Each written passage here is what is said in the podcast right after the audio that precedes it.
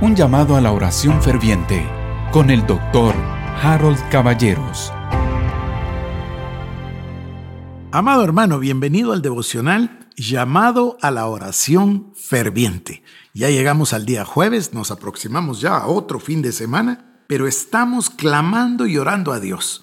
Yo le invito a usted que pase del esfuerzo de la oración al hábito de la oración, al placer de orar sin cesar, porque en Él somos, en Él vivimos y en Él nos movemos. Bueno, voy a repetir el verso 9 y ahora voy a llegar hasta el número 12 del capítulo 2 de la carta del apóstol Santiago.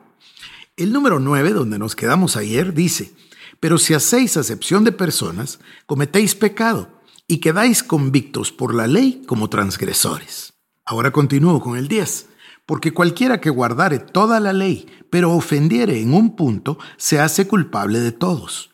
Porque el que dijo no cometerás adulterio, también ha dicho no matarás. Ahora bien, si no cometes adulterio, pero matas, ya te has hecho transgresor de la ley. Así hablad y así haced, como los que habéis de ser juzgados por la ley de la libertad.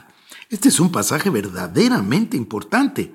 Sin embargo, a mí me parece como que lo pasamos a la rápida. En realidad este capítulo 2 no es lo más popular.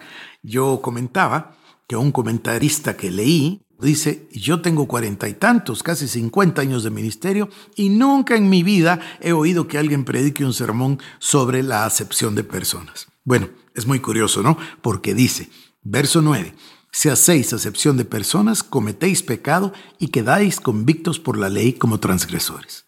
Pero ahora escucha el verso 10 porque cualquiera que guardare toda la ley, pero ofendiere en un punto, se hace culpable de todos. Esto es impresionante.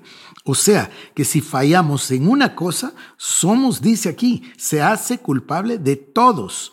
El que guardare toda la ley, pero ofendiere en un punto, se hace culpable de todos. Y luego, por supuesto, dice, la ley dice no cometerás adulterio, dice no matarás, tal vez no cometes adulterio, pero si matas, dice, te has hecho transgresor de la ley.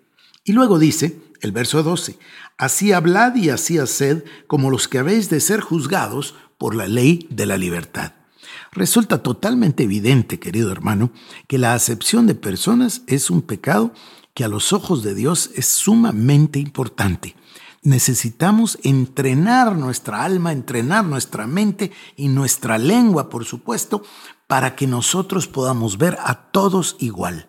El más importante o el menos, el más rico o el menos, el más elegante o el menos. Debemos nosotros tratar a todos nuestros hermanos y hermanas de igual manera, para no cometer el pecado de acepción de personas. Y ahora, querido hermano, oremos.